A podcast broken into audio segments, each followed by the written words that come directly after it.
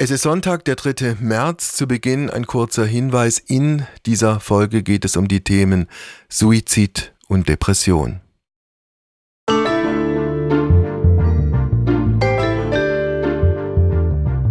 Apokalypse und Filterkaffee. Heimspiel. Das Interview am Sonntag mit Wolfgang Heim. Sie ist Journalistin, Moderatorin und eine sehr erfolgreiche Podcasterin. Für ihren Podcast Mordlust hat sie im vergangenen Jahr den Deutschen Podcastpreis bekommen.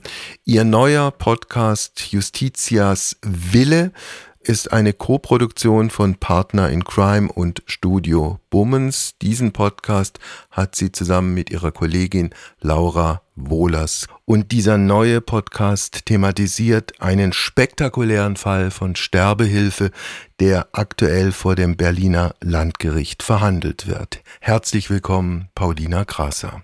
Hallo Wolfgang. Paulina, dieser Fall, eine schwerst depressive Frau bittet einen Arzt um Sterbehilfe, passiert im Sommer des Jahres 2021. Zweieinhalb Jahre später, im Februar 2024, steht dieser Arzt in Berlin vor Gericht. Warum? Ja, weil man ihm vorwirft, dass er nicht hinreichend geprüft hat, ob ihr Sterbewille oder ihr Suizidwunsch auf ihrem freien Willen beruhte, was Voraussetzung ist für eine straffreie Suizidhilfe. Und man sagt, der Arzt habe billigend in Kauf genommen, dass ihr Sterbewunsch Symptom ihrer Depression war. Und er habe sie zum Werkzeug gegen sich selbst gemacht. Ah. Und sie so gesehen im rechtlichen Sinne getötet. Also ich bin weder Mediziner noch Psychologe noch Psychiater, aber hat ein schwerst depressiver Mensch keinen freien Willen? Das kann man so auf jeden Fall nicht sagen. Das Bundesverfassungsgericht hat in seinem Urteil von 2020 betont, dass etwa 20 bis 25 Prozent der Menschen, die an Depressionen erkrankt sind, einen eingeschränkten Willen haben. Das heißt, dass bei der größeren Gruppe von Menschen mit Depressionen ein freier Wille sehr wohl vorhanden ist. Aber es ist eben sehr schwer festzustellen, weil es dafür keine, keine einheitlichen Richtlinien gibt, mhm. bei wem der freie Wille eben nicht vorhanden ist. Ob die Frau wirklich so schwer depressiv war, das wird jetzt auch in der Verhandlung tatsächlich noch Thema ja. werden. Paulina, was müssen wir über diese Frau wissen? Sie ist, glaube ich, oder sie war 37 Jahre alt, Studentin, schwerst mhm. depressiv, hat, glaube ich, auch schon diverse Suizidversuche hinter sich gehabt. Mhm, genau, sie hatte zwei Suizidversuche schon hinter sich. Die Depression begann offenbar im Alter von 21 Jahren. Von ihren Suizidversuchen wussten viele ihrer Freundinnen nichts. Das mhm. heißt, wir äh, sind gerade dabei, uns ein Bild von ihr tatsächlich zu machen, das noch nicht ganz vollständig ist, weil gefühlt, so nehme ich das zumindest gerade wahr, niemand das ganze Bild von ihr hatte. Mhm. Und sie kontaktierte dann Dr. Christoph Turowski, das ist der Name des Arztes, der gerade angeklagt ist, weil sie sagte, dass sie seit vier Monaten wieder sehr viel über Suizid nachdenkt und dass sie ihr Leben gerne beenden möchte und dass sie nicht sehr lange darauf warten kann, weshalb sie sich mhm. auch nicht an einen Sterbehilfeverein wenden wollte, sondern ihn kontaktierte. Wie intensiv hat sich dieser Dr. Turowski dann um diese Frau, um diese depressive Patientin gekümmert, um herauszubekommen, ob die Hilfe, die er ihr dann leistet, die ja letztlich todbringend oder tödlich ist, auch angemessen und juristisch einwandfrei ist? Ja, also er kannte sie zumindest bis zum ersten Suizidversuch. Es gab nämlich vorher einen Versuch, der gescheitert ist, kannte er sie zwölf Tage.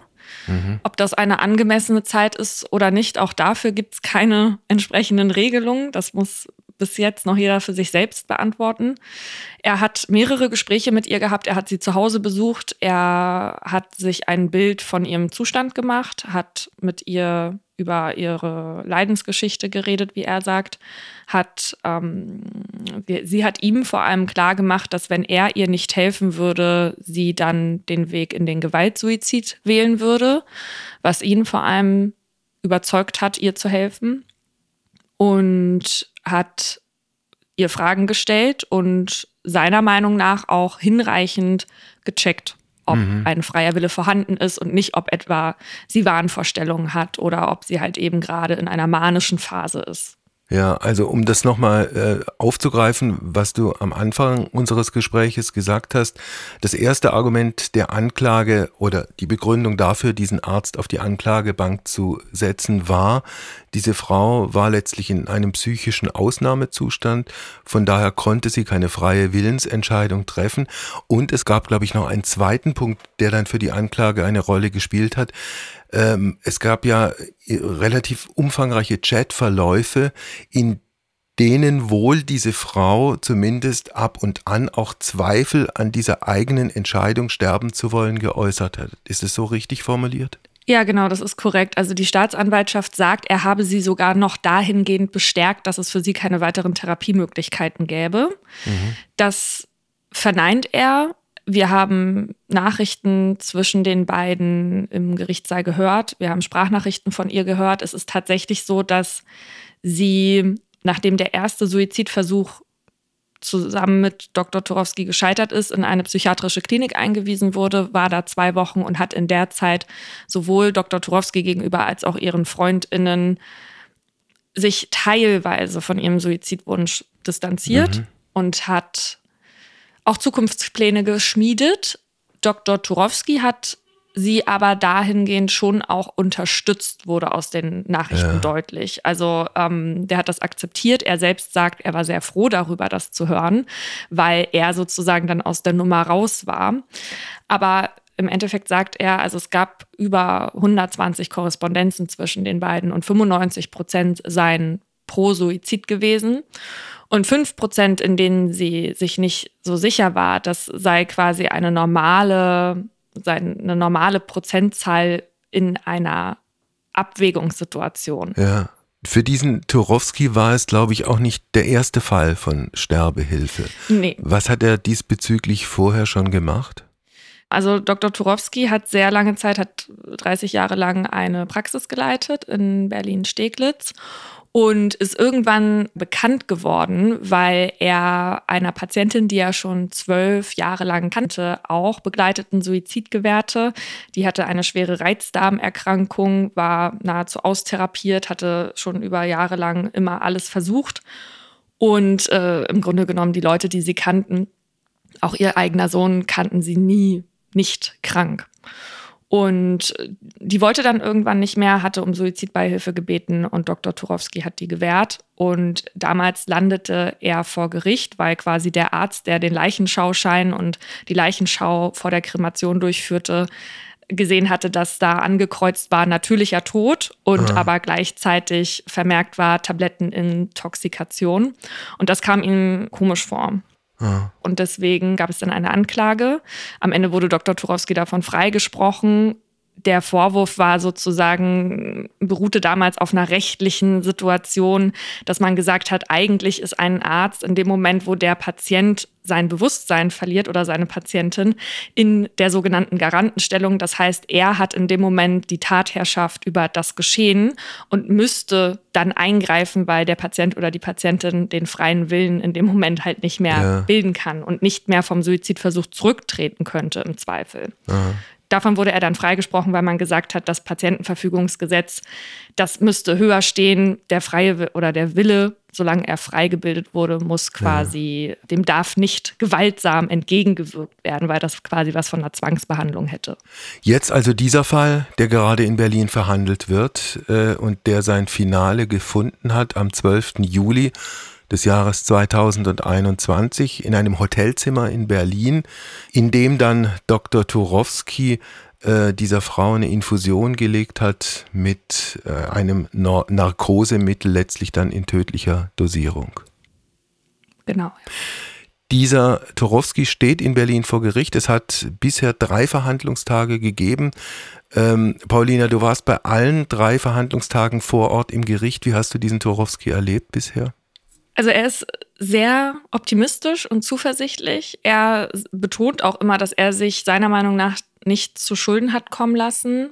Er ist sich sicher, dass er hinreichend geprüft hat, ob ihr Sterbewunsch auf ihrem freien Willen beruhte. Und sagt, es sei ein Akt der Humanität gewesen, das zu tun. Und seine Nächstenliebe hätte das von ihm gefordert, ihr zu helfen. Mhm. Er wirkt zuversichtlich und selbstsicher in dieser Sache. Wobei ich auch sagen muss, dass ich schon meine beobachtet zu haben, gerade jetzt, nachdem ihre beste Freundin oder eine sehr enge Freundin am letzten Prozesstag ausgesagt hat, dass natürlich beim Gericht Zweifel geweckt hat, dass sie gesagt hat, also die Freundin gesagt hat, dass es sehr viele schöne Phasen auch in ihrem Leben gab mhm, und dass es klar. eben nicht nur 16 Jahre Leid gab in ihrem Leben, so wie sie das vermutlich oder offenbar Dr. Turowski gegenüber geschildert hat. Dieser Dr. Turowski tritt, glaube ich, durchaus selbstbewusst äh, bei Gericht auf. Also er mhm. hält sich nicht wie viele anderen Angeklagten irgendeinen Leitsordner vors Gesicht. Er ja. hat auch keine Probleme damit, dass sein Name äh, erscheint, auch öffentlich, auch medial äh, erscheint. Welchen Eindruck hast du bisher von den Vertretern und Vertreterinnen der Anklage, also von der Staatsanwaltschaft? Also äh, am ersten Prozesstag noch hätte ich gesagt, naja, sie sind freundlich im Ton, aber hart in der Sache. Also mhm. die Befragung war schon sehr intensiv und das ist natürlich auch richtig so. Die müssen natürlich prüfen, ob er da wirklich alles unternommen hat, um zu checken, ob der Suizid wirklich frei verantwortlich war. Mhm. Ansonsten ist die Stimmung vor Gericht in Ordnung und professionell. Also, mhm. ja. Das gilt auch für die Richter. Ja, ich würde schon sagen, doch. Die Zuschauer, gehören die irgendeiner Fraktion an? Ja, also ich habe bisher tatsächlich äh, keine Person da ausgemacht, die sozusagen für die Tote, ich sage jetzt mal Tote, normalerweise spricht man bei Verhandlungen ja immer von Opfer. Ich habe weder mhm. in den Medien noch vor Gericht bisher einmal das Wort Opfer gehört. Also die quasi für die Tote gekommen sind, außer wenn sie als Zeuginnen geladen wurden. Ansonsten mhm. sind sehr viele Leute für den Arzt da. Da ist beispielsweise ein, ein Ehepaar, ähm, das hat offenbar in der Zeitung von dem Prozess gelesen und wollte sich das gerne mal ansehen. Ansonsten war am ersten Verhandlungstag war ein Vater eines ehemaligen Patienten von Dr. Turowski da, der auch von ihm in den Suizid begleitet wurde, der sehr dankbar dafür ist, dass er seinem schwerkranken Sohn diese Suizidhilfe gewährt hat. Das muss man vielleicht auch dazu sagen. Also Dr. Turowski hat jetzt nicht nur diese zwei Suizide begleitet, sondern nachdem er seine Praxis aufgegeben hat und sozusagen durch seinen ersten Prozess so in dieses Thema Sterbehilfe gekommen ist, hat der als Sterbehelfer gearbeitet und insgesamt über 100 Menschen in den Suizid begleitet. Okay. Lass uns einen kurzen Blick werfen auf die aktuelle juristische Situation, also auf die Rechtslage dieses Thema betreffend. Passive und indirekte Sterbehilfe in Deutschland ist erlaubt. Was ist passive und was ist indirekte Sterbehilfe? Passive Sterbehilfe ist der Verzicht auf lebensverlängernde Maßnahmen. Also es ist sozusagen ein Behandlungsabbruch, dass man beispielsweise dann nicht mehr künstlich ernährt werden möchte, wenn der Patient oder die Patientin das nicht möchte. Auch indirekte Sterbehilfe ist bei uns grundsätzlich erstmal nicht strafbar. Da geht es um Schmerzlinderung. Also wenn die Betroffenen dann am Ende des Lebens Medikamente bekommen, die quasi den Schmerz lindern, aber gleichzeitig dazu führen können, dass sie dann halt früher sterben.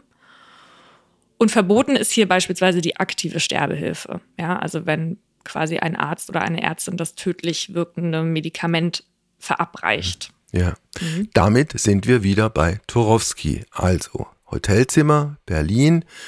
Äh, der Arzt äh, legt eine Infusion, das ist ja aktiv. Dann ist mhm. die Frage, wer, wer, dreht, wer dreht auf? Ist das die Frau? Ist es der Arzt? Ist das der Unterschied zwischen aktiv und passiv? Tatsächlich ja. Also die Frau dreht auf und damit hat Dr. Turowski nicht die aktive Handlung inne. Er darf sozusagen das Medikament bereitstellen, er darf mhm. den Zugang legen, er dürfte nicht aufdrehen. Dann wäre das aktive Sterbehilfe. Das wirft ihm aber niemand vor. Verzeihung, ist es in diesem Fall eindeutig und zweifelsfrei, dass sie aufgedreht hat? Äh, ich denke, er hat sogar zu seiner Absicherung auf Video festgehalten, was viele Ärztinnen bei so einem Sterbeprozess machen, genau. Mhm. Also das wird, wird, ihm auch nicht vorgeworfen, dass ja. er so gehandelt hätte. Dann, ja. dann gibt es ein Urteil oder, oder eine Auskunft des Bundesverfassungsgerichts aus dem Jahre 2020, äh, die man zumindest in eine Richtung interpretieren kann, weil das Verfassungsgericht sagt, äh, es gibt ein Recht auf selbstbestimmtes Sterben für jeden Menschen und das gilt für jede Phase der menschlichen Existenz. Ja. Womit wir uns in einer Lage befinden, die relativ einzigartig auch in Europa ist, weil unser Verfassungsgericht gesagt hat, man darf die Motive dafür nicht bewerten. Mhm. Und der Leidensdruck ist nicht entscheidend dafür, ob einem Menschen Suizidhilfe gewährt werden darf oder nicht. Das heißt, theoretisch, und so muss es sein, laut Gericht steht jedem das ähm, als Option offen. Ja. Mhm. Wobei die grundsätzliche Frage ja die ist, ist Leidensdruck messbar und juristisch einwandfrei und objektiv überhaupt feststellbar? Genau, in dem Moment, wo man sagt, der Leidensdruck ist nicht entscheidend, ist die Frage dann natürlich Klar. nicht so wichtig zur Feststellung, sondern das einzig Wichtige ist, dass sie auf dem freien Willen beruht. Und wie gesagt, das ist halt sehr schwer festzustellen. Da spielen so Faktoren eine Rolle, ne? wie, also hat die Person Wahnvorstellung, dann kann man es mhm, relativ klar. klar ausschließen. Und ist der, besteht der Suizidwunsch über einen längeren Zeitraum? Ja, also gibt es da eine, eine Standhaftigkeit im Wunsch? Mhm. Jetzt gibt es diesen Prozess und jetzt gibt es parallel dazu diesen Podcast, der für euch, also für dich und deine, deine Freundin und Kollegin Laura Wohlers ja auch ein großes Experiment mhm. ist. Warum?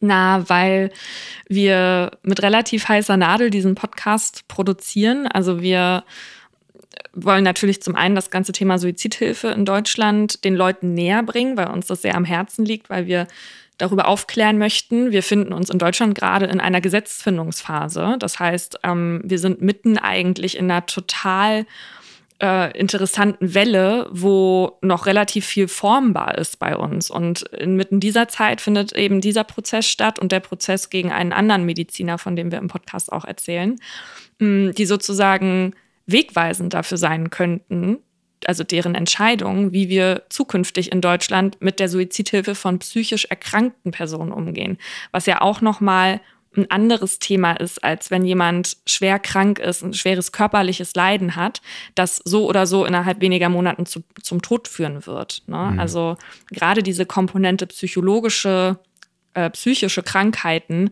ist natürlich wahnsinnig interessant. Das heißt, ihr habt dann auch äh, Hintergrundinformationen der Gestalt, dass ihr Gespräche dann habt mit, mit, mit Ärzten, mit Juristinnen und Juristen, auch, mhm. auch mit, mit Menschen, die in, in diesen Grenzsituationen sich selbst schon befunden haben? Genau, also wir äh, sprechen vor allem auch mit PsychiaterInnen, die ganz unterschiedlicher Meinung sind. Und wir sprechen aber auch mit Menschen, die sterben möchten. Mhm das wird noch im Podcast kommen. Da sind wir gerade noch nicht. Wir haben Stand jetzt vier Folgen veröffentlicht. Mhm. Genau. Ein extrem schwieriges und ein extrem heikles Thema insofern, weil man ja nach Möglichkeit, wenn man solche Themen behandelt, alles ausschließen möchte und alles ausschließen muss, was einen anderen Menschen, wenn er das hört, sozusagen in einem eigenen Entschluss aus dem Leben zu gehen bestärken könnte. Also ja. ich, das ist lange her, ich erinnere mich, ich habe mal im, im Radio eine, eine Schwerpunktsendung zum Thema Suizid gemacht und wir haben dann auch die Telefone aufgemacht und da waren, da waren Hörer, in dem Fall waren es zwei Hörerinnen, die in, äh, also hörbar in einer Grenzsituation waren. Und da ist mir damals schon die, die, die ganze letztlich furchtbare Verantwortung bewusst geworden, in die man dann ohne eigenes Verschulden zwangsläufig geraten kann. Äh, total. Also uns ist das natürlich auch bewusst geworden in dem Moment, wo wir uns mit dem Thema so intensiv auseinandergesetzt haben. Wir haben das jetzt so gelöst, unserer Verantwortung zumindest versuchen wir das dahingehend gerecht zu werden, dass wir in den ersten ein, zwei Minuten erstmal sehr lang und ausführlich erzählen, worum wird es in diesem Podcast gehen. Mhm. Es wird um Depressionen gehen, es geht um Suizidgedanken gehen. Wir bieten Adressen an, wo sich Menschen hinwenden können, wenn sie eben Probleme haben, sagen auch, wenn äh, Menschen damit ein Thema haben, sollten sie den Podcast vielleicht lieber nicht hören oder mit einer Person die, ähm, die vielleicht helfen könnte, die Gefühlslage dann aufzufangen.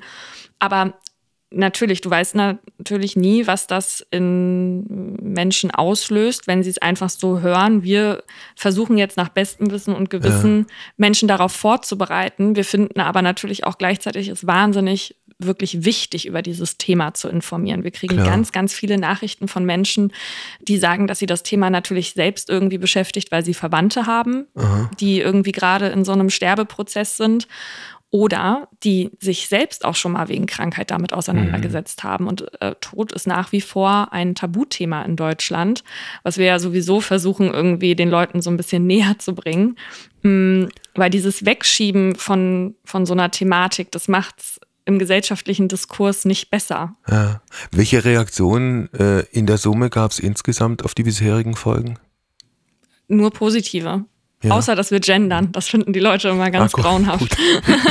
aber ansonsten. Das ist äh, aber ja, ein so. Punkt, der möglicherweise angesichts der Brisanz des Themas eher vernachlässigbar ist, ja, oder? Ja, ja. Damit ja. können wir auch umgehen. Das ist ja unsere Entscheidung.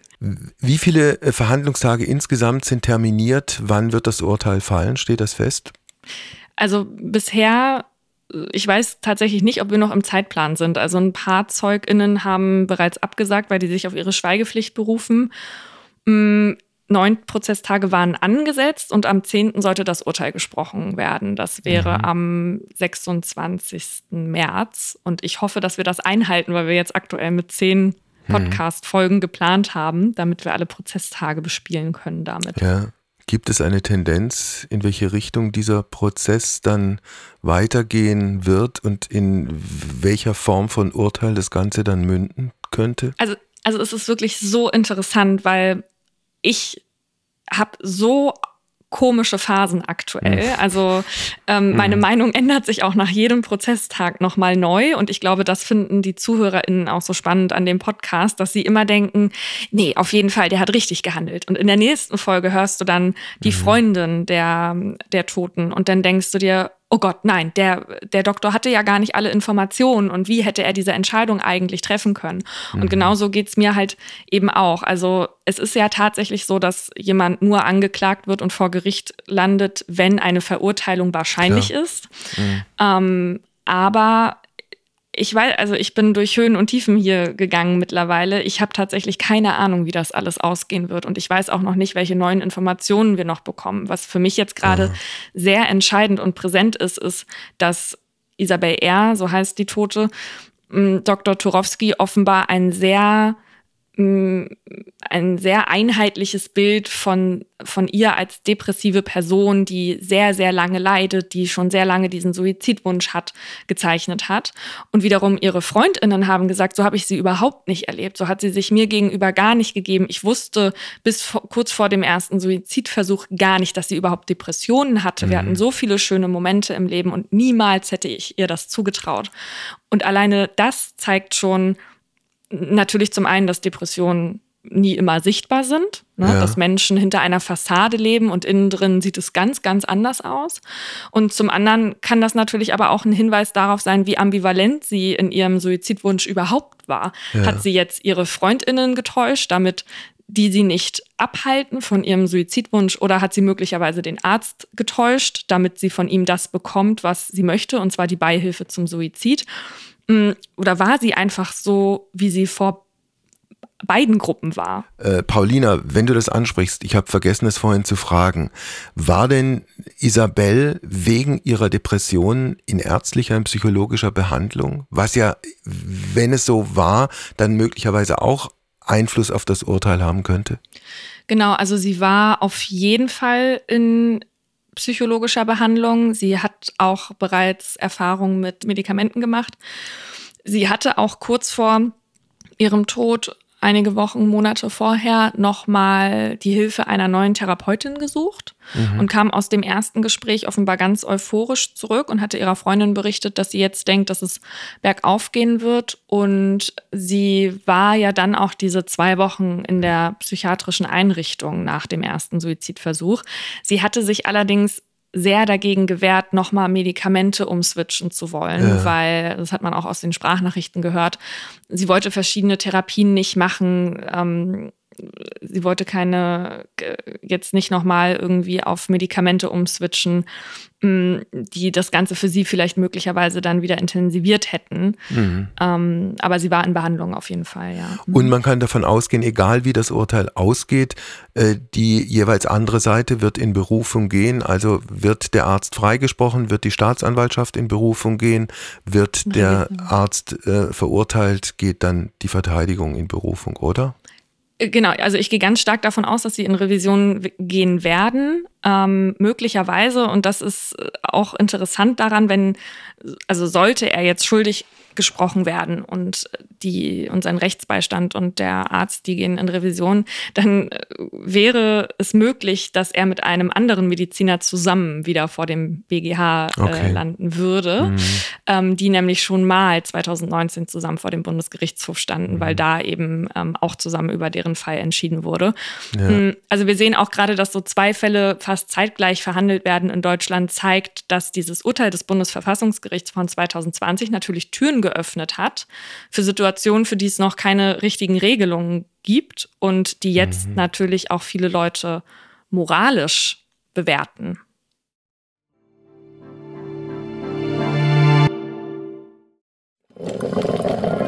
Werbung. Mein heutiger Partner ist Barissimo die Kaffee-Eigenmarke von Aldi. Ah, ist das nicht eine herrliche Vorstellung? Ihr sitzt in eurem Lieblingscafé draußen in der Sonne, ihr genießt einen herrlichen Espresso in Barista-Qualität und dann fällt euch ein, ja, ich, ich wohne ja auf dem Land. Ich wohne ja irgendwo in der Peripherie. Es gibt ja gar kein schönes Café, wo ich mich hinsetzen kann. Aber ich habe einen Stuhl, ich habe einen Tisch, ich habe einen Garten und ich habe Barissimo. Barissimo von Aldi. Das ist äh, ganz fantastisch, denn man kann sich eine kleine Auszeit mit Barissimo gönnen. Die kleine Auszeit, das bedeutet, mit Barissimo wird das Leben einfach bonissimo. Und das Issimo steckt bei der neuen Kaffee-Eigenmarke Barissimo von Aldi schon mit drin. Barissimo, das ist Barista, Qualität zum Original Aldi-Preis und man muss auf nichts verzichten.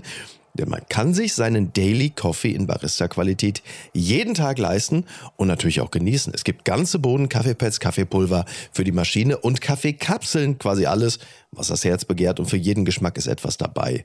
Ah, fantastisch und schöner Espresso Macchiato, das wäre doch jetzt genau das Richtige. Ne? Also mach dein Leben Barissimo exklusiv bei Aldi. Alle Infos zur Eigenmarke von Aldi findest du auf aldi-nord.de slash Barissimo oder auf aldi-onlineshop.de, aber natürlich auch wie immer in den Show Notes. Und es tut mir wirklich leid, ich habe keine Zeit mehr. Ich muss mir jetzt erstmal einen Kaffee machen.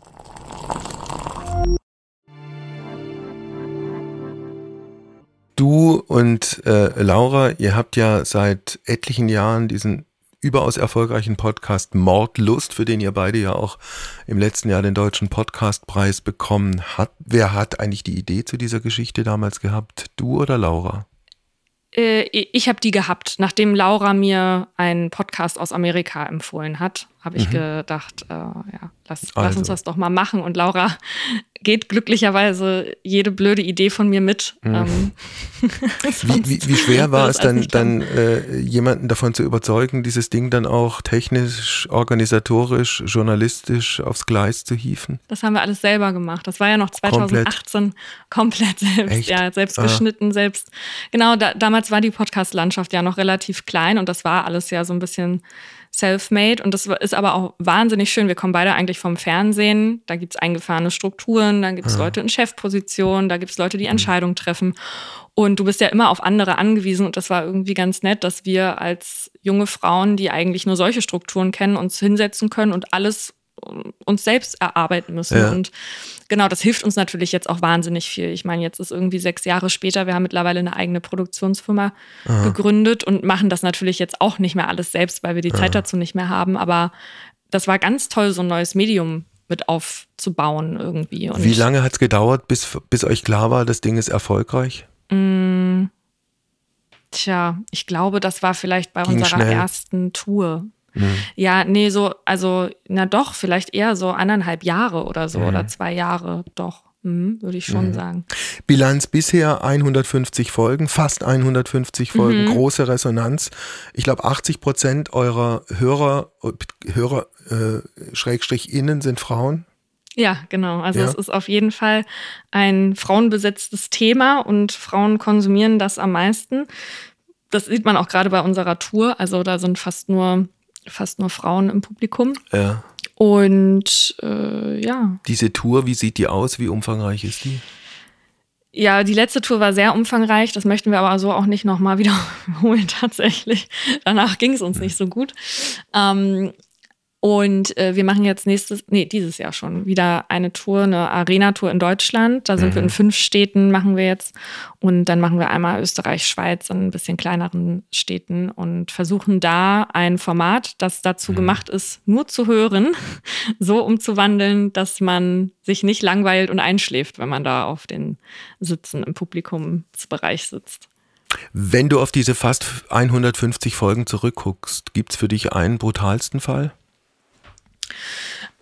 Also brutal bestimmt. Brutal ist nie das, was uns irgendwie reizt an, an dem Thema. Ne? Also äh, wir hatten relativ früh in Folge 31 schon mal das Thema Sterbehilfe behandelt.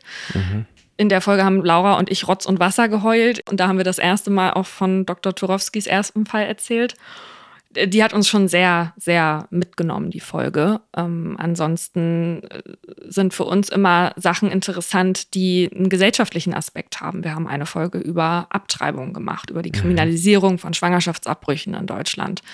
Wir haben über Femizide geredet. Wir haben aber auch die Costa Concordia Geschichte erzählt. Mhm. Das sind alles auch Themen, die Mit dem Kapitän, der so früh von Bord gegangen ist mhm, ja, und der dann Schettino, anschließend verurteilt genau. wurde. Ja, und nicht nur früh von Bord gegangen ist, sondern auch dafür gesorgt hat, dass das Schiff überhaupt erstmal in diese Position kommt, weil er so dicht ans Ufer gefahren ist äh, und der nicht rechtzeitig Bescheid gegeben hat, dass da ähm, offenbar hier schon alle Alarm mhm, Knöpfe äh, leuchten, genau, und äh, einfach einen wahnsinnigen Skandal zu verantworten hatte. Mm, und das sind alles so Themen, ich meine, wir machen natürlich auch sozusagen typische Kriminalfälle, aber uns liegen vor allem diese Themen am Herzen, die viele vielleicht nicht mit True Crime übereinbringen, sondern die halt ethische Fragen nach sich werfen und moralische Fragen mhm. und die sehr interessant sind, äh, gerade in Betrachtung, wie man als Gesellschaft auch mit diesen äh. Tätern oder mit den Opfern umgeht. Wie kommt ihr zu den einzelnen Fällen? Wir suchen uns immer Themen, die uns interessieren. Beispielsweise sind das rechtliche Themen. Ne? Jetzt mhm. planen wir gerade eine Folge, die heißt Die besondere Schwere der Schuld. Ähm, das ist halt, wenn äh, wenn ein, quasi ein besonders schweres Verbrechen vorliegt, möchte ich es jetzt mal ganz laienhaft sagen. Ähm, und dann suchen wir uns Fälle dazu aus, zusammen mit unserer Redaktion, besprechen, von welchen Seiten man das Thema gut betrachten kann. Und dann versuchen wir eine Folge zu erstellen, die gerade auch rechtliches Wissen unterhaltsam vermittelt. Ja. ja. Wie nah kommt ihr den jeweiligen Tätern und den jeweiligen Opfern? Das ist wirklich so unterschiedlich von, von Folge zu Folge. Also wir arbeiten eigentlich immer mit Urteilen und manchmal haben wir nur die Urteile. Mhm. Und dann liegt das natürlich in unserer Hand, die Fälle so aufzubereiten, dass sie trotzdem interessant sind für die Leute, dass sie irgendwie mitfühlen, dass sie überhaupt ein Gefühl zu dieser Geschichte entwickeln. Und äh, manchmal gibt es ganz viel Material. Wir haben gerade über Jens Söring eine Folge gemacht. Mhm, es war eine okay, Einzelfolge, da haben wir nur über den, Fall, über den Fall geredet da, da hatten wir natürlich sehr, sehr viel Material zu. Jens Söring ist ja wieder in Deutschland, hat hier ganz viele Interviews danach gegeben, sich als Medienfigur inszeniert und übrigens ähm, danach auch sehr reichlich unter unsere Instagram-Posts selbst kommentiert, okay. äh, dass, dass unsere ZuhörerInnen sich doch bitte mal andere Formate angucken sollten, wo mehr herausgestellt würde, dass er vielleicht doch unschuldig in Haft saß und verurteilt wurde. Also vielleicht zwei, zwei Sätze zu diesem Jens Söring. Ja. Ein Diplomatensohn, der lange ist es her, und es ist nie in den Details geklärt worden. Aussage steht da immer noch gegen Aussage mit seiner damaligen Freundin, die Eltern dieser Freundin äh, auf furchtbare Art ermordet hat. Er saß selbst, ich weiß es nicht mehr ganz genau, aber jenseits von 20 Jahren mhm. in einem amerikanischen Hochsicherheitsgefängnis, ist dann ra irgendwann rausgekommen. Ich habe damals auch eine, eine SWR1-Leute-Sendung mit ihm gemacht. Ich war, also wenn, wenn du den ansprichst, ich weiß nicht, wie es dir ergangen ist. Ich fand ihn ähm, man tritt ja einem Menschen gegenüber, dessen Geschichte man nur irgendwo gelesen hat und man weiß aber nicht, welchen Eindruck man von dem bekommt, wenn er vor einem steht und mhm. mit einem spricht. Mhm. Und ich hatte in diesem Fall eigentlich einen, wie soll ich sagen, eher positiven Eindruck. Ich hatte ein, ein, ein gefasster, in sich ruhender, freundlicher, in den Umgangsformen höflicher äh, Mensch. Und ich habe mir gedacht, also wenn du mehr als 20 Jahre in einem amerikanischen Hochsicherheitsgefängnis warst, da kannst du auch anders rauskommen. Ich weiß nicht, wie es dir hm. ergangen ist. Also wir haben ja nicht mit ihm persönlich geredet, wir haben uns explizit dagegen entschieden, ihn anzufragen, weil es ja, nachdem er hier in Deutschland war, eine große Diskussion darüber gab, wie viel Plattform man ihm jetzt eigentlich bietet. Mhm. Es gab ja auch diese Geschichte mit einer Redakteurin, die Berichte über ihn geschrieben hat und gleichzeitig aber in diesem sogenannten Freundeskreis aktiv war von Kollegin ihm. Kollegin der Süddeutschen Zeitung in München. Genau. Ja. Ähm, die im Grunde genommen seine Pressearbeit nebenbei noch so ein bisschen mitgemacht hat. Ne? Deswegen mhm. haben wir uns jetzt dagegen entschieden. Ich habe nie persönlich mit ihm gesprochen. Ich kenne ihn nur aus den Kommentaren unter unserem mhm, Instagram-Profil. Okay. Aber du hast kom äh, komplett recht. Also ich würde denken, dass es mit vielen Menschen noch ganz andere Sachen macht, die so lange in Haft waren. Ich muss aber sagen, ähm, diese ganze Darstellung von sich selbst, die stößt mir schon bitter auf, ja, weil er beispielsweise auch bei, unter unsere Kommentare schrieb, er sei unschuldig, so nach dem Motto. Mhm. Und ich meine, die Geschichte ist, entweder war sie es oder, oder er war es, aber beide wussten davon. Das heißt, mhm. er hat mal mindestens einen Doppelmord gedeckt. Die waren danach auf der Flucht. Davon Unschuld zu sprechen oder ne, sich sozusagen als unschuldige Person zu inszenieren. Gut, auf der anderen Seite, er war mehr als 20 Jahre im Gefängnis, also dann hat er ja irgendwie dann auch gebüßt, ein Stück weit. Ja, komplett, ja, ja. Und Oder ich finde, also wir sind ja, auch, komplett. wir sind auch ähm, ja. pro Resozialisierung. Ne? Also, ja. ähm, dass er frei ist und alles, also äh, da gehe ich total mit einher, ja. Also jeder Mensch hat dann irgendwie eine Chance verdient, der hat seine Strafe verbüßt. Das ist alles schon richtig, wie es ist, ja. Die Frage ist nur, was erzählt man den Leuten? Ne? Hast du andere Täter äh, persönlich erlebt?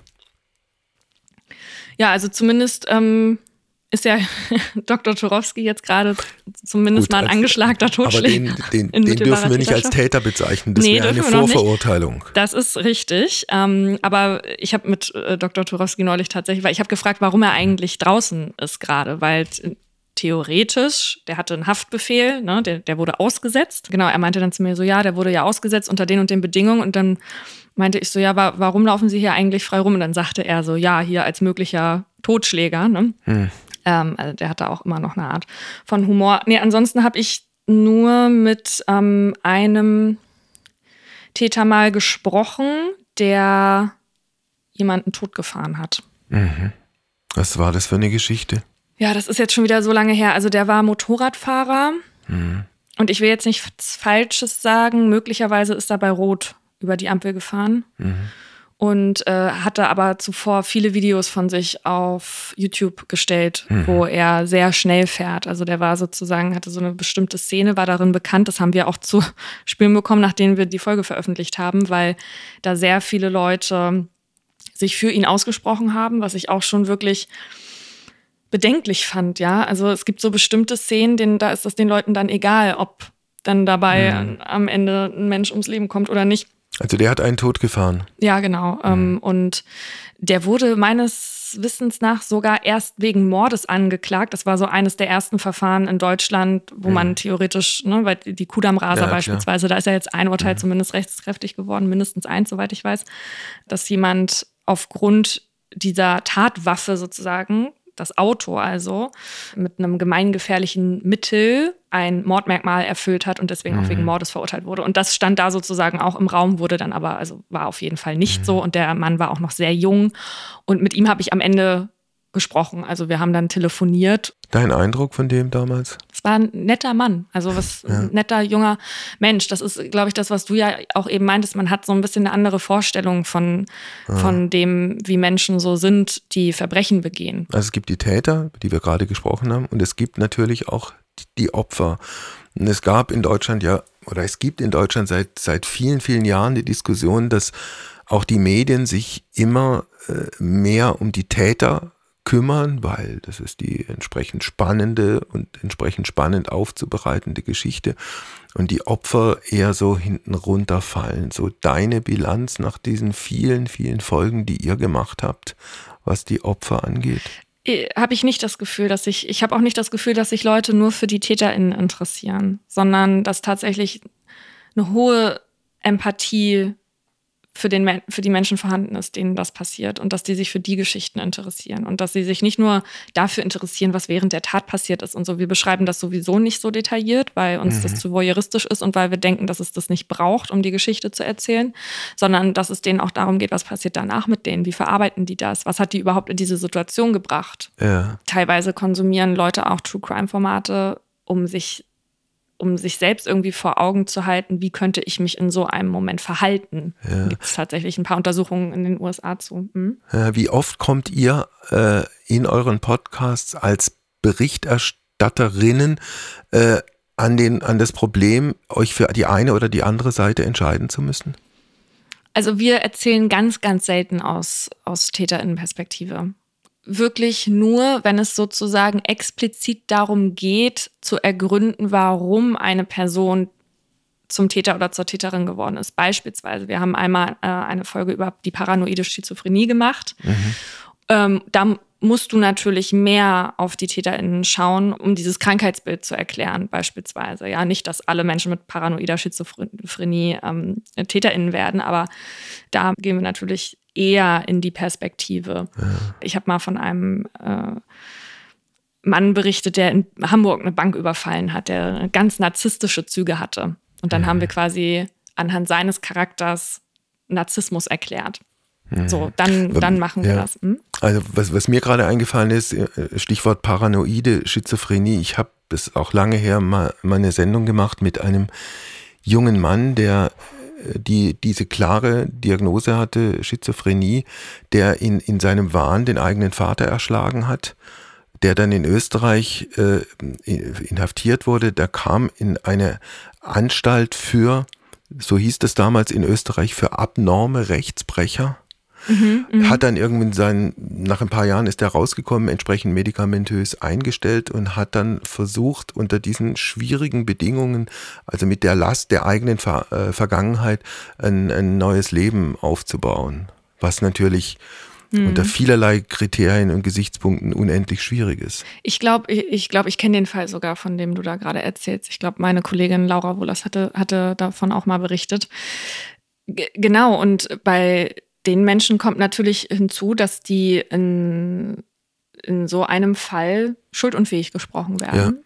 Ja, ähm, und ich glaube, in, äh, bei dem Mann, von dem du jetzt gerade berichtet hast, ähm, ist es so, dass die halt nur vorübergehend waren. Mhm. Ich habe beispielsweise mal von dem Mann berichtet, der in, ich glaube, Frankfurt war das, da beim Hauptbahnhof, eine Mutter und ihr Kind vor einen einfahrenden Zug geschubst hat. Oh Gott, ja der, ähm, da, das war damals noch eine große Diskussion, eine öffentliche, weil da ging es um äh, die sogenannte Geflüchtetenwelle und so, ne? Und ähm, das war ganz hochpolitisch irgendwie in der Zeit. Und am Ende stellte sich heraus, der war einfach so krass wahnhaft, der, mhm.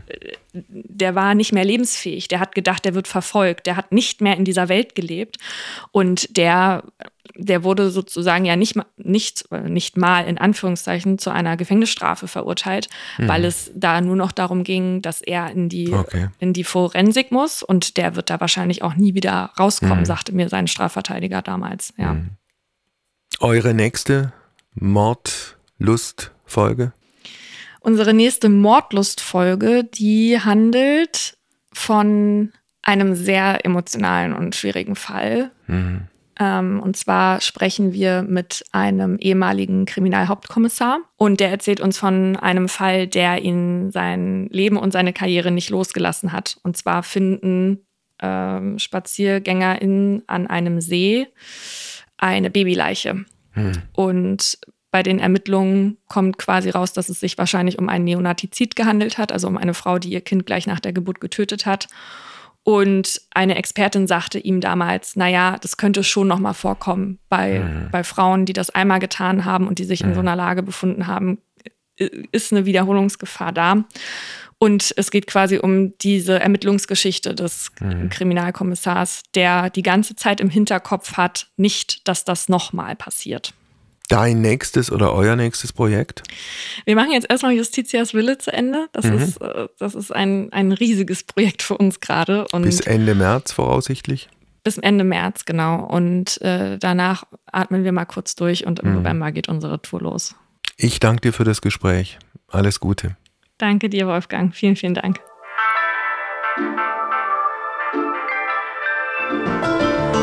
Heimspiel. Apokalypse und Filterkaffee ist eine Studio Bummens Produktion mit freundlicher Unterstützung der Florida Entertainment. Redaktion Wolfgang Heim. Executive Producer Tobias Baukage. Produktion Hanna Marahiel.